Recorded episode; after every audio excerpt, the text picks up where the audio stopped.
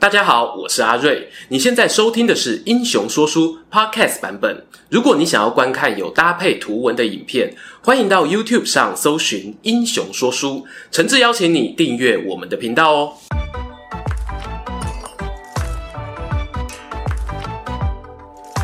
Hello，英雄说书的观众朋友，你们好，我是说书人阿瑞，替大家带来精彩的英雄故事。今天啊，要聊的人物恐怖了，不知道有没有跟大家说过，我是个很讨厌看惊悚片的人，但是本支影片要介绍的主角，却是经常化身成吓人的吸血鬼，出现在各种影片与文字创作之中的狠角色。没错，这次要说的人物呢，就是鼎鼎大名德古拉伯爵的。人物模板，十五世纪瓦拉吉亚公国的领导人，穿刺者弗拉德三世。会害怕恐怖元素的观众哦，别担心啊，阿瑞我自己也怕，所以今天的影片呢，不会有 jump scare，也不会有血腥画面哦。那为什么会拍这支影片呢？唉，只能怪我交友不慎啊！认识了呢，主讲奇幻事件簿的频道主阿秋。阿秋呢，是一个对于各种神话生物啊、乡野怪谈充满好奇心的人哦。他最近呢，从传说的角度出发，拍了一支介绍吸血鬼起源的影片，就问我要不要也来一个从历史角度的德古拉说书。说啦，哪一次不说？这支影片呢，还是要感谢秋哥的邀请。如果呢，你是对于奇幻故事有兴趣的人，强烈推荐哦，可以去他的频道逛逛。有真济好聊哟。好啦，让我们言归正传。开头说的吸血鬼德古拉伯爵，最早呢是出自爱尔兰作家亚伯拉罕史杜克在一八九七年撰写的同名小说《德古拉》，而他的原型呢是参考了瓦拉吉亚大公弗拉德三世。这到底是一个什么样的人物呢？其实哦，他是龙的孩子。公元一四三一年，主人翁弗拉德三世呢，在今日东欧罗马尼亚中西部出生了。五岁那一年呐、啊，他的老爸继承了瓦拉吉亚公国的统治王位，称号呢是弗拉德二世龙公，在罗马尼亚语呢写作 Draco。为什么会有这么瞎趴的称号呢？其实说穿了就没有那么稀奇呀、因为当时基督教文化圈为了对抗信仰伊斯兰教的土耳其人，组成了一支靠信仰凝聚的军队，名叫龙骑士团。而主角老爸呢，就是其中一员。他从小也教育弗拉德三世要虔诚信仰基督教，捍卫家族与国家荣耀，要学爸爸哦当个龙公，不要变成了扑龙公哦。所以呢，弗拉德三世啊，日后呢也有了德古拉的外号，意思呢就是龙之子。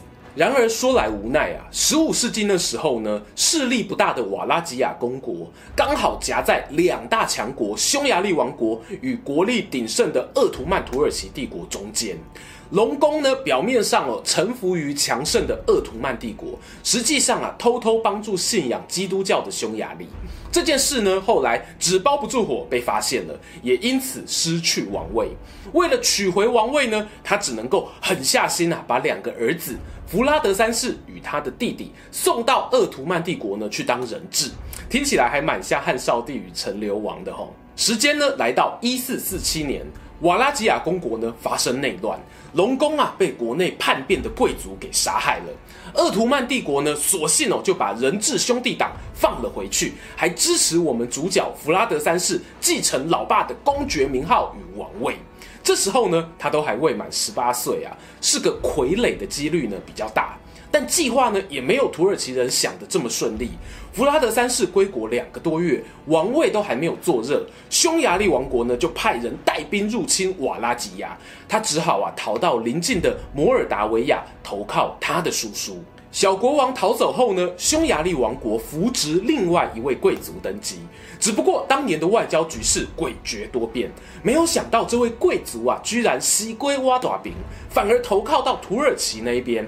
于是呢，匈牙利王国只好联合次要敌人打击主要敌人，回过头来与弗拉德三世建立同盟，在九年之后帮助他重返王位。这世界啊，没有永远的敌人，当然也没有永远的朋友。这时候的弗拉德三世已经不再是那个没见过世面的年轻小伙子，好不容易啊手握大权，心中呢燃起复仇火焰的他，决定对曾经欺负过他家族的人一百倍奉还。当上国王后啊，首先要报的呢就是贵族们的杀父之仇。弗拉德三世表面呢尊敬贵族，争取信任，等到他们心情松懈，感觉没有威胁性之后呢，就趁着复活节啊，邀请贵族们携家带眷来参加王室举办的庆典，接着呢，将贵族与家眷们全数抓住，处以极刑。什么样的刑罚呢？就是这种穿刺之刑。用一根长长的尖木桩哦，从人的屁股地方呢往上刺穿身体，挂在空中，变成了人肉串烧。穿刺者的外号呢，就是从这里来的，所以他也被叫做穿刺工。弗拉德三世暴富贵族的手段传了出去之后啊，所有人都感到非常惊恐，也有很多关于他血腥恐怖统治的谣言呢开始出现，越传越离谱哦。姑且不论谣言乱传成怎样啦，他用极刑来巩固自己的统治呢，是不争的事实。不只对于贵族，对于敌国土耳其的战俘呢，他也会直接命人用木桩哦活活刺穿，挂在空中。甚至是不听话的老百姓呢，也惨遭处刑。从统治者的角度来说呢，弗拉德三世的确成功哦，让所有敌人听到他的名字都要敬畏三分。不过，鄂图曼土耳其帝国呢，也不是被吓大的。当时候的老大穆罕默德二世曾经传令啊，要求瓦拉吉亚臣服于土耳其帝国。不过弗拉德三世哦，没有鸟他，反而邀请土耳其呢派使者过来谈判，然后呢再把特使抓起来，用钉子直接钉进他的头颅，顺便啊发个讯息给对方。哎呀，我是尊重你们土耳其人的礼节啊！你们头上都会包头巾嘛，我是怕那个使节的头巾掉了，所以用钉子哦帮他固定一下，没有别的意思哦。啾咪！这个举动当然激怒了土耳其人。穆罕默德二世身旁的大将呢，直接跟皇帝说啊：“这家伙太嚣张了，不给他一点教训，他还以为大家都怕他。”直接呢带兵出征瓦拉吉亚。结果就是呢，这位大将哦也被刺穿了，而且为了表达对这位土耳其大将军军阶的尊敬，他的木桩啊还是最高的那一只，看起来好痛啊！弗拉德三世哦乘胜追击，不断攻击鄂图曼帝国在巴尔干半岛上的领地。这一位穿刺工呢，所到之处几乎血流成河，不管男女老幼都不放过。征服敌国的梦想很热血啊，但现实呢却是冷冰冰的。瓦拉吉亚终究只是一个小诸侯国，面对能攻下拜占庭铁壁、君士坦丁堡的鄂图曼土耳其人，难逃被压制的命运。在公元一四七六年末呢，弗拉德三世离开城堡的时候啊，遭到了土耳其人的突袭，结束了恐怖传奇的一生。有人说呢，他誓死抵抗土耳其军队，力战到最后一刻。有人说啊，他其实呢是被国内的贵族复仇暗杀而死。还有人讲呢，他被土耳其人抓住之后哦，用自己招牌的穿刺之刑杀害。终于啊，又来到结论时间。弗拉德三世呢，尽管有暴虐统治的一面，但对于瓦拉吉亚居民来说呢，是一个可以深入思考评价的人物哦。他尝试着在匈牙利与土耳其之间呢，找寻属于自己小国的定位，同时啊，也善用自身军事才华，捍卫了领地的主权。后世有些人呢也指出，那个残忍的穿刺之刑，并非瓦拉吉亚专属的，在当年的封建社会中呢不算罕见。那为什么独独穿刺工的名号特别响亮呢？不排除我是敌对阵营大肆宣传的结果。这也让相隔四百多年后的文人墨客有了绝佳的创作题材。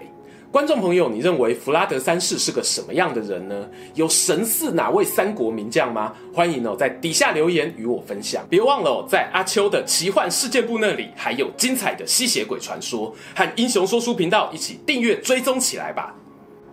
喜欢今天的故事吗？英雄说书需要你的支持，让好故事被更多人听到。动动手指订阅我们频道，打开小铃铛，选择接收全部消息，这对创作者的帮助非常非常大。如果你还想要给我们更多鼓励，也可以扫描加入会员 QR code，用每个月一杯咖啡的钱赞助我们的内容创作。这里是英雄说书，我们下次再见，拜拜。